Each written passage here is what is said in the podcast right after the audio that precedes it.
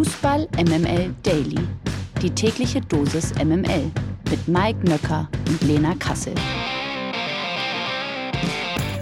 Bei Mickey Beisenherz in Apokalypse und Filterkaffee heißt es immer so schön, die kleine Wochenendbeilage. Das machen wir jetzt auch ähm, immer öfter und vor allen Dingen dann, wenn wir glauben, dass wir es müssen, hier im Fußball MML Daily mit Mike Nöcker. Lena Kassel lässt euch herzlich grüßen. Und äh, wir kommen jetzt zu jemandem, den habt ihr in der Abteilung Friends and Family von Fußball MML schon gehört.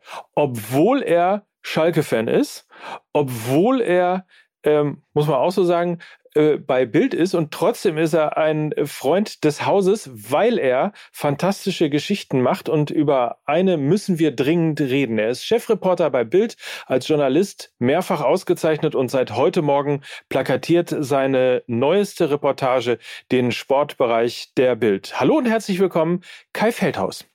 Hallo Mike, vielen Dank für die Einladung. Sehr gerne. Ähm, fangen wir mal an damit, dass du uns grob erklärst, was du eigentlich gemacht hast. Es geht um äh, Fußball und dass wir es jetzt an diesem Wochenende machen und ihr das ja auch in diesem Wochenende rausgebracht habt, äh, hat natürlich auch einen Sinn, weil im nächsten Wochenende geht es schon los mit der WM in Katar und darum dreht es sich ja auch in der Reportage.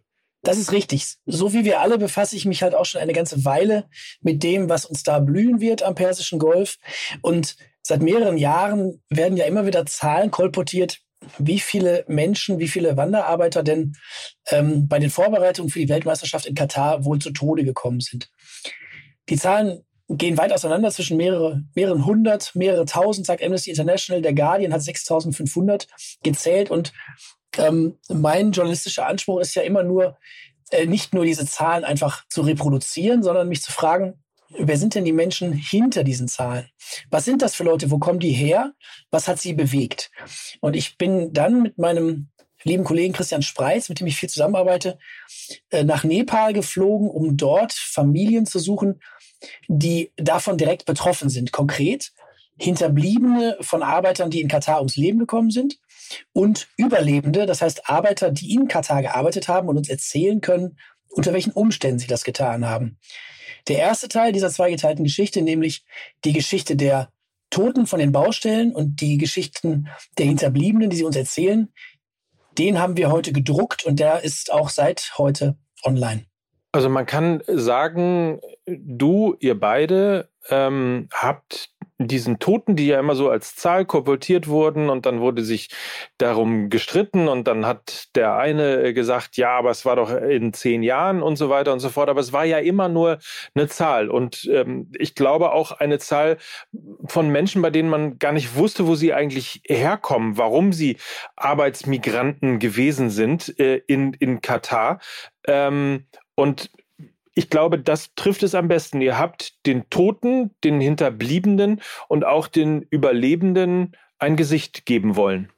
Richtig, den Toten ein Gesicht, den Hinterbliebenen eine Stimme, die in diesem sehr lauten Chor, der ja rund um die WM in Katar jetzt immer mehr anschwillt, komplett untergeht.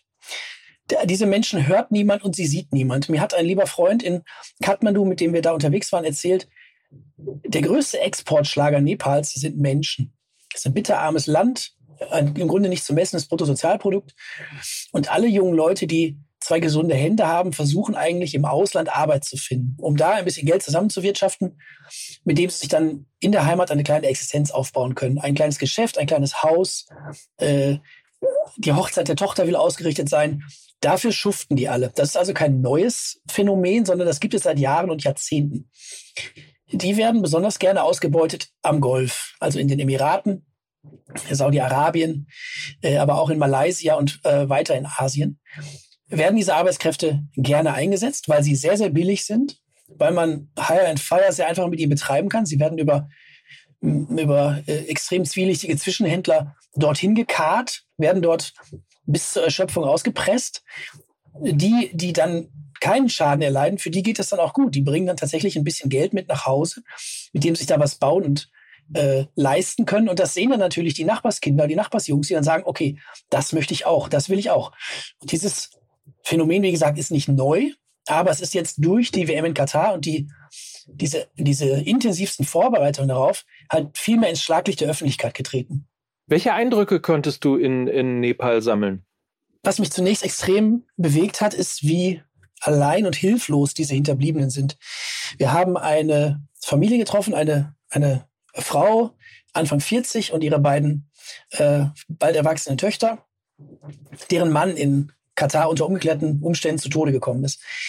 Was sie bekommen haben, sind seine Überreste in einer Holzkiste und ein Totenschein, auf dem steht Hirnblutung. Wie diese Schlussfolgerung zustande gekommen ist, also Krankenhausunterlagen oder ein Gespräch mit behandelnden Ärzten, falls es welche gab, oder, oder, oder, das ist ihnen alles nicht überstellt worden. Die schicken halt die Kiste und sagen, hier, Überreste, tut uns leid, Wiedersehen.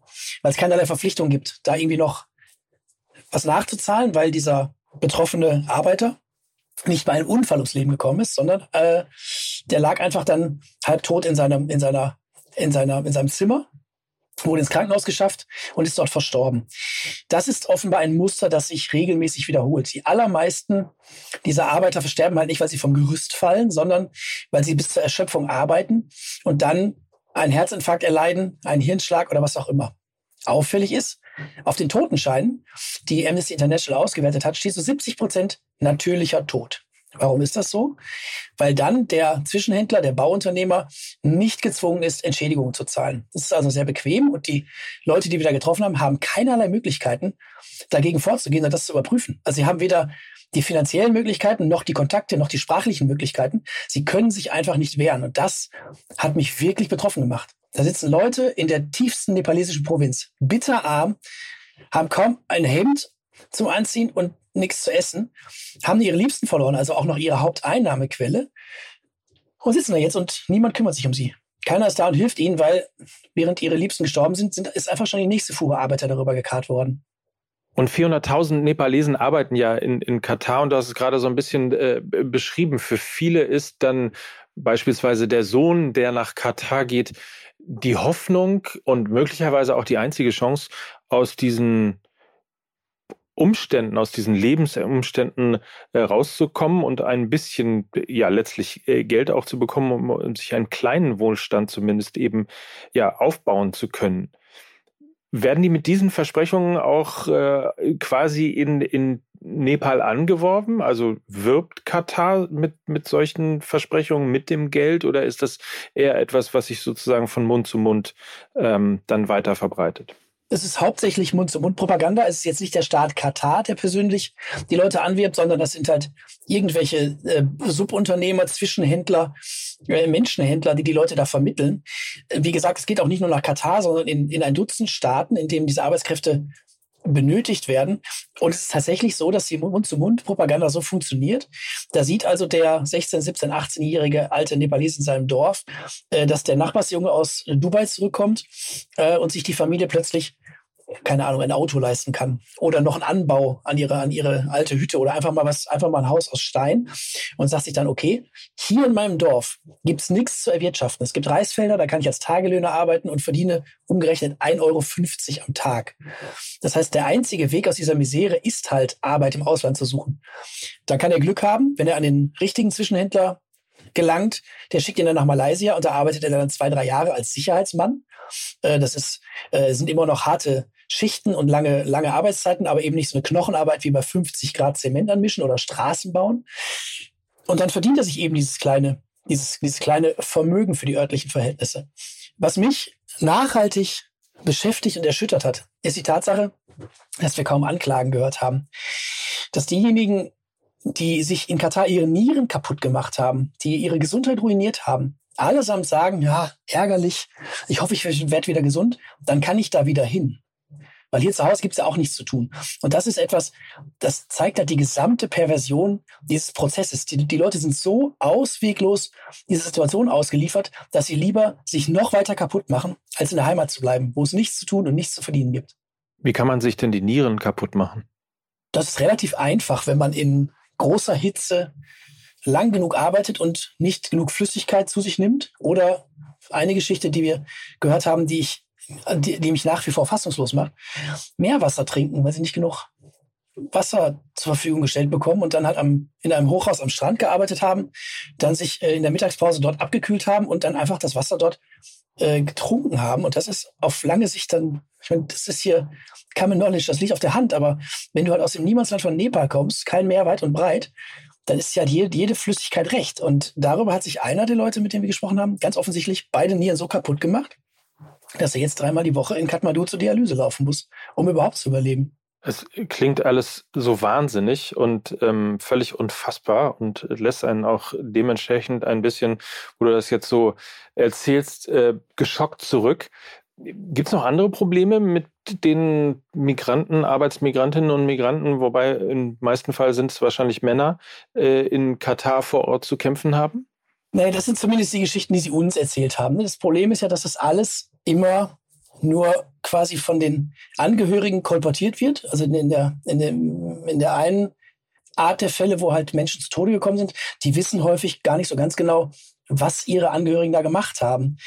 Also wir haben versucht herauszufinden, an welchen Stadien haben die denn gebaut oder wo genau haben sie denn äh, die Straßen gemacht und so weiter. Das wissen die alles nicht. Die haben mal telefoniert und haben dann festgestellt, okay, unsere Liebsten, die da drüben sitzen, ähm, die werden irgendwie immer schmaler und sehen vollkommen fertig aus. Aber natürlich sagen die dann auch immer, nee, nee, ist alles in Ordnung, es passt schon. Man will ja jetzt nicht die Familie tausende Kilometer entfernt äh, da jetzt vollkommen verunsichern und dass sie sich, äh, möchte nicht, dass sie sich Sorgen machen. Und dann ist es halt häufig, also bei fast allen, die wir gesprochen haben, war es dann irgendwann zu spät. Die haben halt wirklich bis zuletzt gesagt, nee, nee, ist schon okay, passt schon. Ich muss ja weiterarbeiten, sonst kommt keine Kohle und dann komme ich bald nach Hause und dann gönnen wir uns was. Und dann sind die halt irgendwann umgefallen. So, das, ist das, das ist das maßgebliche Problem. Was wir nicht mehr erlebt haben, und das ist vielleicht wenn es überhaupt irgendwas Schönes in dieser Geschichte gibt, dann dieser, dieser, ähm, dieser Aspekt, dass dieses Kafala-System, das ja bis auch noch nach der Vergabe der WM 2010 ähm, praktiziert wurde. Das bedeutet, Arbeiter sind quasi Leibeigene des, des Arbeitgebers und sie dürfen das Land nur verlassen, wenn er das genehmigt. Das ist ja auf den extremen äußeren Druck von Verbänden, von Fans, vor allen Dingen aber auch von Medien abgeschafft worden, zumindest auf dem Papier.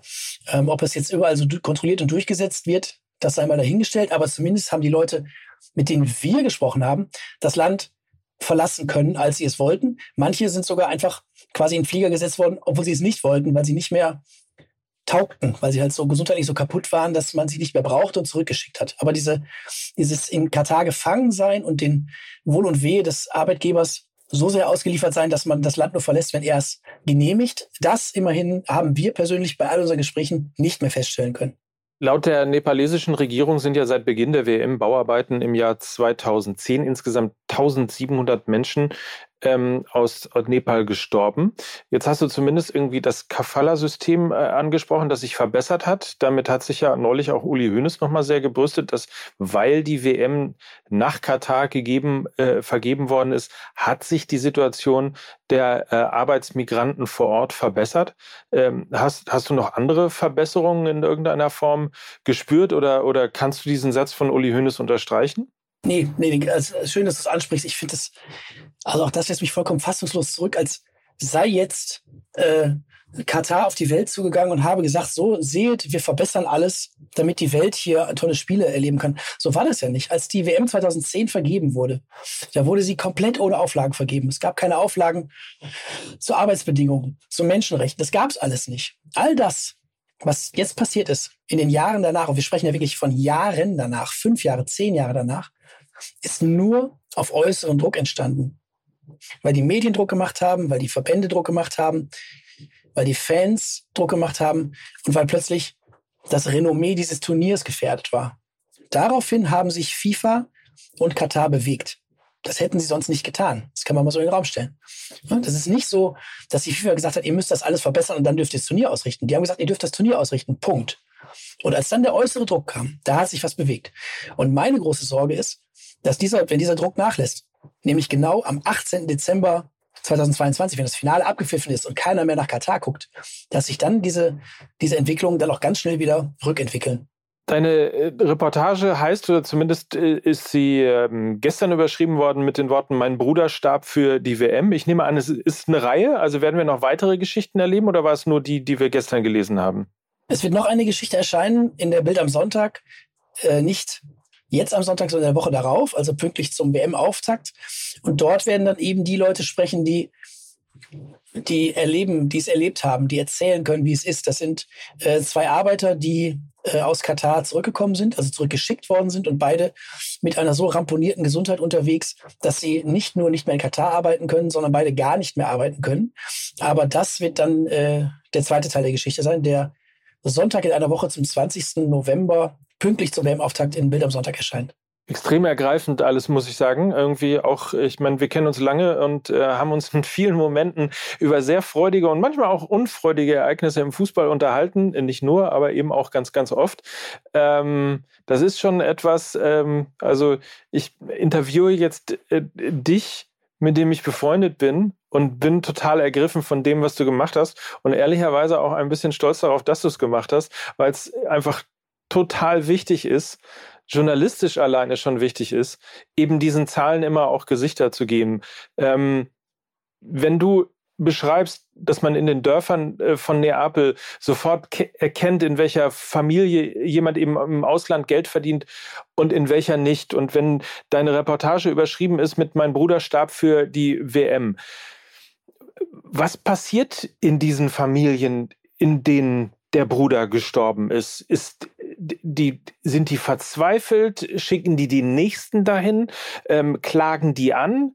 Du hast es ein bisschen durchblicken lassen, aber ich würde gerne den Punkt noch mal so ein bisschen vertiefen, wie es diesen Familien, den Hinterbliebenen genau geht. Die Familien, die noch gesunde junge Söhne haben, werden auch diese ins Ausland schicken, damit sie Geld verdienen. Das ist ganz klar.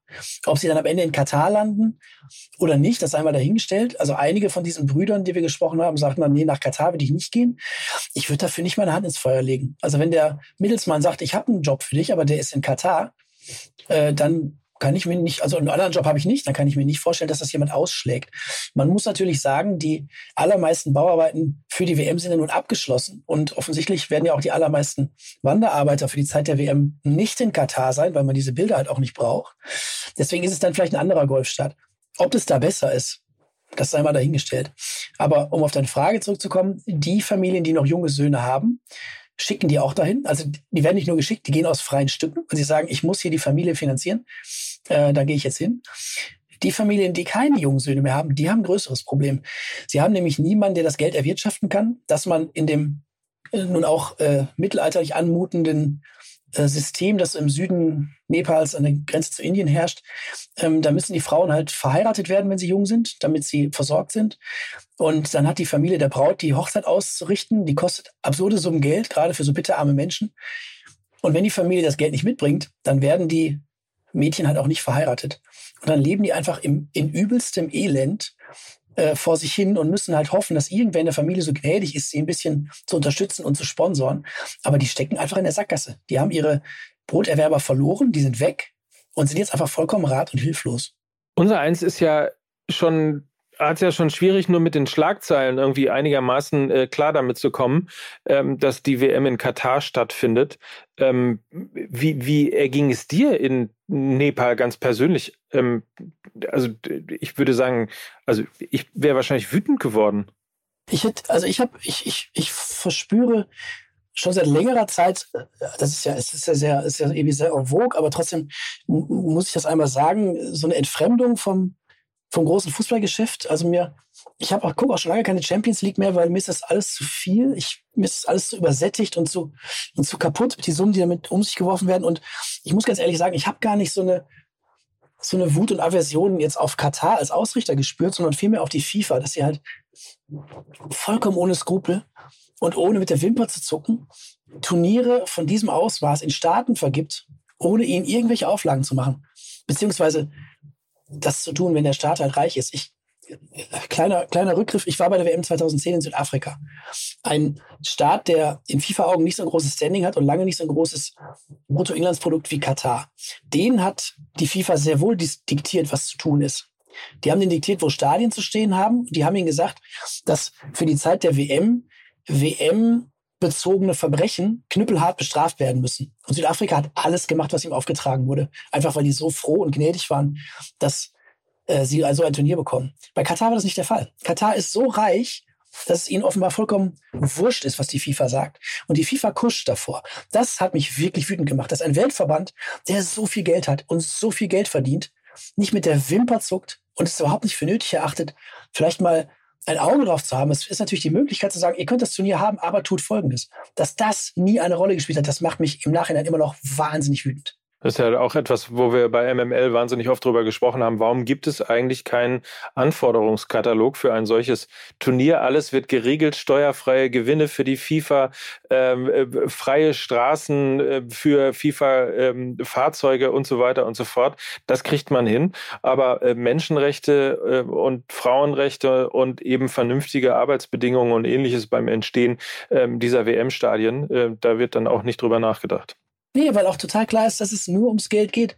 Also man, man, es wird ja schon fast gar nicht mehr kaschiert. Das ist also, wer, wer die meiste Kohle hat und wo die meiste Kohle herkommt, da geht's halt hin. Guck dir doch das nächste Turnier an.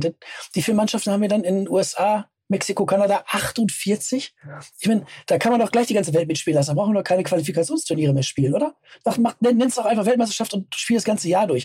Es ist vollkommen pervertiert und ich habe so ein kleines bisschen die Hoffnung, dass diese aus diesem Proteststurm, der jetzt entstanden ist, so ein, so ein äh, vielleicht sich auch ein bisschen was bewegt und der Fußballfan auch was mitnimmt, weil das ist ja der einzige Hebel, über den man die FIFA kriegt, dass sich die Welt nicht mehr so sehr dafür interessiert. Allein mir fehlt da so ein bisschen der Glaube. Aber die Hoffnung habe ich tatsächlich auch. Ich habe das Gefühl, eine WM-Vergabe wird zumindest in den nächsten Jahren, im nächsten Jahrzehnt oder vielleicht und hoffentlich noch viel, viel länger niemals mehr so unter der Decke hin und her gemauschelt werden können, ähm, wie das bislang der Fall gewesen ist. Also ich hoffe wirklich, dass Katar tatsächlich in diesen Prozessen ähm, ja so eine Zeitenwende dann am Ende ist. Ich hoffe das auch, ich kann es mir aber nicht vorstellen. Ich glaube, dass wir haben natürlich, also wir beide und auch äh, alle in unserer Blase einen sehr eurozentrischen Blick auf diese WM. Ich habe letztens bei Twitter irgendwo gelesen, da, da postete ein Kollege, kann es sein, dass 24 von 36 teilnehmenden Verbänden es vollkommen egal ist, was in Katar passiert. Und so ist das. Das ist, also ich befürchte, es ist tatsächlich so, dass ähm, ganz viele Nationen da gar kein Auge drauf haben, weil es bei ihnen zu Hause ähnlich zugeht. Äh, und, und sie wollen, sind einfach froh, dass sie dabei sind. Und das fürchte ich auch, dass wir hier jetzt den Aufstand proben, aber bei, im, im, im, im Weltverband FIFA, das haben wir ja 2006 gelernt, 2010, aber auch bei den, vor allen Dingen dann bei den Vergaben nach Russland und Katar, ähm, wo jeder Schurkenstaat und jede Bananenrepublik eine Stimme hat, die sich für ein Apfel und Ei kaufen lässt, offensichtlich. Ja gut, vielleicht ein bisschen teurer. Ähm, ist halt alles denkbar. Und wenn jetzt Saudi-Arabien die Winterspiele ausrichten will, äh, dann bin ich, äh, glaube ich auch nicht, dass Katar jetzt das, äh, die große Zeitenwende ist. Ich glaube, solange die FIFA nicht komplett neu strukturiert wird und solche, wie von dir angesprochenen Kriterienkataloge aufsetzt, passiert da gar nichts. Also wenn da, wenn ich die Stimme eines Vertreters aus irgendeinem abgelegenen Land haben kann, indem ich ihm einen Koffer voller Geld hinstelle, dann wird sich daran auch in Zukunft nichts ändern. Dann werden die auch nicht moralisch sagen, nee, das Geld nehme ich nicht, meine Stimme kriegst du nicht. Das kann ich mir nicht vorstellen. Seit den Fabergé-Eiern der russischen Oligarchen wissen wir ja auch, Eier können sehr teuer sein. Aber äh, unabhängig davon, du, du warst 2010, äh, hast du gerade gesagt, in Südafrika, du warst 2014 in Rio, du warst 2018 in Russland und äh, wirst 2022 auch zur WM nach Katar fahren? Fragezeichen? Ja, korrekt. Nächsten, nächste Woche fliege ich dahin. Also ich meine, das sind ja auch alles schon unterschiedliche äh, WMs gewesen und auch über Rio beziehungsweise über äh, Brasilien kann man äh, sehr unschöne Geschichten erzählen, die im Laufe der Entstehung dieser WM in dem Land passiert sind. Ähm, Hast du irgendwie ein Gefühl, wenn du es vergleichst mit den, mit den letzten drei Malen, äh, als du ins Flugzeug gestiegen bist und jeweils zu den WMs geflogen bist, mit welchem Gefühl du dahin fliegen wirst, nach Katar hinfliegen wirst? Auch mit dem Blick sozusagen und dem, und dem Bild, das du dir in Nepal gemacht hast im Kopf? Ich habe mich auf Südafrika gefreut wie ein kleines Kind. Ich habe eine persönliche Beziehung zu Südafrika. Ich habe dort studiert, ich habe dort geheiratet, ich habe dort sehr, sehr gute Freunde und ich habe wirklich mich wochenlang gefreut wie auf Weihnachten. Und es war äh, ein aus meiner Warte ganz, ganz wundervolles Turnier. Ich habe vorher wirklich wie gegen Windmühlen angeredet. Ich weiß nicht, ob du dich erinnerst, als dann plötzlich Oliver Bierhoff auf dem Golfplatz der die Tasche geklaut wurde und alle gesagt haben, ja, siehst du, jetzt geht's los. Ne? Jetzt da, da werden, die werden alle äh, überfallen, ausgeraubt und von Löwen gefressen. Und es ist, Bottomline, nichts passiert, weil dieses Land so wahnsinnig stolz und so wahnsinnig froh war. Äh, wir haben eine Herzlichkeit da erfahren, die Südafrika sowieso immer zu eigen ist, aber bei diesem Turnier nochmal besonders. Ähm, ähnlich habe ich es in Brasilien empfunden. Brasilien, Mutterland des Fußballs, du kannst und musst wirklich mit jedem Menschen, den du triffst, vom Polizisten über den Mann neben dir im Bus, über die Verkäuferin an der, an der Brötchentheke über Fußball reden, ständig. Ich fand das, das war eine wundervolle Zeit. Es waren drei ganz, ganz wundervolle Wochen vor Ort. Äh, das fand ich ganz, ganz toll. Nun ist meine Aufgabe ja häufig, die Geschichten so ein bisschen abseits vom Fußballplatz zu covern. Also ich bin ja freilich nicht dahin, um Spieler zu benoten, sondern um zu gucken, was passiert da sonst drumherum. Das war in Russland auch noch möglich, auch wenn ich dieses Turnier aus verschiedensten Gründen, auch aus politischen Gründen, aber überhaupt nicht genießen konnte. Es, egal wo ich war, Wolgograd, Rostov, Kasan, später in Moskau, kam sowas wie WM-Stimmung nicht auf. Ich habe das immer als sehr kalt und feindselig empfunden. Aber auch da gab es zumindest Geschichten zu erzählen. Also historische Geschichten in Wolgograd, äh, im Zweiten Weltkrieg Stalingrad. Später dann habe ich, war ich mit den Don-Kosaken unterwegs und habe den Fußball geguckt und so, es gab immer was. Und jetzt, weil du fragst, mit welchem Gefühl fahre ich nach Katar? Ich habe keins. Als ich das letzte Mal in Katar war, habe ich den Staat wahrgenommen als Hotels aus Glas und Stahl und Sand. So, was sind denn jetzt die Geschichten drumherum, die man da erzählen soll? Es ist doch sowieso alles nagelneu und geleckt und so soll es auch aussehen. Da sehe ich nicht meinen Job, dahin zu fahren, zu sagen, guck mal, wie schön das hier alles ist. Das empfinde ich nicht so. Also ich möchte halt an die Leute ran. Aber du kommst ja auch, dieser, dieser Katalog von Verboten, der dir als Berichterstatter dort auferlegt wird, ist so umfangreich, dass es die Berichterstattung halt auch extremst einschränkt ich weiß gar nicht, was ich alles machen darf und was ich nicht machen darf. Arbeitsmigranten besuchen gehört schon mal dazu. Das, das ist absolut undenkbar. Und ich vermute, dass ich auch einfach keine finden werde. Hast du den Katalog schon gelesen? Also weißt du, was da drin steht? Ja, ja, es ist, also das, ähm, es gibt vor allen Dingen so Foto- und Filmauflagen. Du darfst keine öffentlichen Gebäude filmen, du darfst nicht in Privatwohnungen filmen, du darfst nicht in Privatwohnungen fotografieren. Du darfst im Grunde also niemanden zu Hause besuchen, was ja dann sehr darauf hinauszielt. Ähm, also all das, was, was bei den anderen Turnieren den Reiz ausgemacht hat, bei Brasilianern in der Küche zu sitzen, auf ihrem alten Röhrenfernseher äh, ein Spiel zu gucken und das dann jetzt zu beschreiben, das fällt ja in Katar komplett weg. Also ich, ich erwarte nicht, dass mich, ähm, dass mich irgendein Scheich in seinen Palast einlädt, um mit mir Fußball zu gucken. Jetzt schon gar nicht mehr. Ähm, äh, vielleicht nur mal um äh, zum, zum Vergleich 2014, äh, was für Auflagen hattest du da? Was durftest du da nicht machen und was durftest du machen? In Brasilien durfte man alles machen. Es gab halt in Brasilien Dinge, die sollte man, da sollte man vorsichtig sein, ist klar. Ne? Brasilien ist ein, eine Gesellschaft mit einem äh, Kriminalitätsproblem. Ähm, das heißt, rüste dich nicht mit deinem Laptop und deiner Kamera aus und latscht dann ein bisschen durch die Favela. Aber das war halt alles Common Sense und das äh, war dann mein eigenes Risiko. Staatliche Vorgaben, was man nicht durfte, gab es einfach nicht. Also wir konnten uns komplett frei bewegen, alles machen, was wir wollten. Und das war in Südafrika genauso. Ich habe es übrigens tatsächlich auch in Russland so wahrgenommen, obwohl es auch vorher hieß, ah, Vorsicht hier und da und so. Wenn man dann einmal auf der Straße ist, dann sind die Leute ja auch plötzlich doch ansprechbar. Und wie das in Katar sein wird, ich weiß da gar nicht, wo will man denn auf die Leute treffen? In welcher Altstadt? In welchen, in welchen gemütlichen Stadtvierteln? Altstadt. Ja, wie alt ist denn die Stadt? Ne? So, genau. Das, wo, wo will man auf die Leute treffen? Und alle, die auf dem Fanfest rumhängen, klar, das, die Leute genießen das, aber sie sind ja wegen der WM da und es hat dann nichts mit dem Ausrichterland zu tun. Ne? Das könnte dann auch auf dem Mond stattfinden. Wenn die Urus und die Mexikaner da einfallen, dann ist vollkommen egal, wo das ist. Aber mir geht es auch mal ein bisschen darum, darzustellen, wo sind wir eigentlich und was macht das so besonders? Und das wird, glaube ich, in diesem Falle extrem schwierig. Wer Lust hat, Kai Feldhaus kennenzulernen, am Sonntag äh, sind wir alle zusammen in Berlin um 19 Uhr im Haus am See und lesen aus äh, zwei Büchern, nämlich zum einen mit Lukas Vogelsang aus den Zeitlupen und zum anderen mit Gerhard Waldherr und eben auch Kai Feldhaus aus ähm, Die WM und ich von Gerhard Waldherr. Du hast ja auch eine Geschichte dazu beigesteuert. Ja, ja, ich durfte äh, tatsächlich eine Anekdote von der WM 2010 aufschreiben aus Südafrika und das hat mir dann beim Zusammenklauben und nochmal neu aufschreiben wieder so viel Spaß gemacht. Da sind so viele tolle Erinnerungen hochgekommen. Wir haben quasi von dem letzten entscheidenden Vorrundenspiel äh, gegen Ghana, das war ja das, was sie unbedingt Nein, das zweite war das zweite. Ne? Das das Spiel gegen Ghana, was, sie, äh, was, was dann nicht gewonnen wurde. Also ab da haben wir einen Sangoma, einen Wunderheiler besucht, ähm, der gegen allerlei körperliche und geistige Wehwehchen äh, Heilung versprach. Und dann haben wir den mal gefragt, ob er uns so ein Fußballspiel zurecht hexen kann. Und dann hat er gesagt, klar kann ich, hatte alles seinen Preis. Und den haben wir dann das Turnier über begleitet. Das sind so wahnsinnig skurrile, unterhaltsame und lustige Momente dabei rauszukommen. Die jetzt nochmal zu rekapitulieren und aufzuschreiben, hat mir einen Heidenspaß gemacht. Also ich freue mich jetzt auch sehr, sehr auf die Lesung am Sonntag.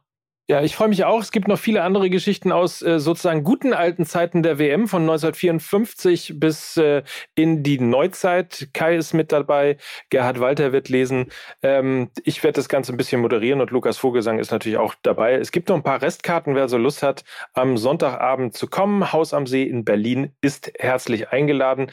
Ähm, die Karten gibt's bei Eventim oder unter fußballmml.de. Kai, Vielen, vielen Dank, dass du uns berichtet hast aus äh, Nepal. Noch mehr möchte ich eigentlich sagen, vielen, vielen Dank, dass du ähm, den Opfern dieses ja sowieso schon bekannten Systems, aber eben vor allen Dingen auch eben dieses Arbeitsmigrantensystems auf dem Rücken sozusagen äh, dieser Nepalesen für die FIFA, für den WM-Bau der WM-Städte in Katar äh, begleitet hast und diesen Menschen ein Gesicht gegeben hast. Danke dafür. Sehr, sehr gerne und nochmal herzlichen Dank für die Einladung, Mike. Sehr gerne. Wie gesagt, wir sagen es ganz kurz nochmal. Nächste Woche erscheint in der Bild am Sonntag die, der zweite Teil. Richtig, korrekt, am 20. Genau, und den jetzigen, den findet man natürlich auch online. Wie gesagt, äh, der Artikel heißt äh, Mein Bruder starb für die WM von Kai Feldhaus. Dank dir und ein schönes Wochenende. Wir sehen uns den Sonntag. Das wünsche ich dir auch, Mike. Bis Sonntag. Ciao. Bis dann. Ciao.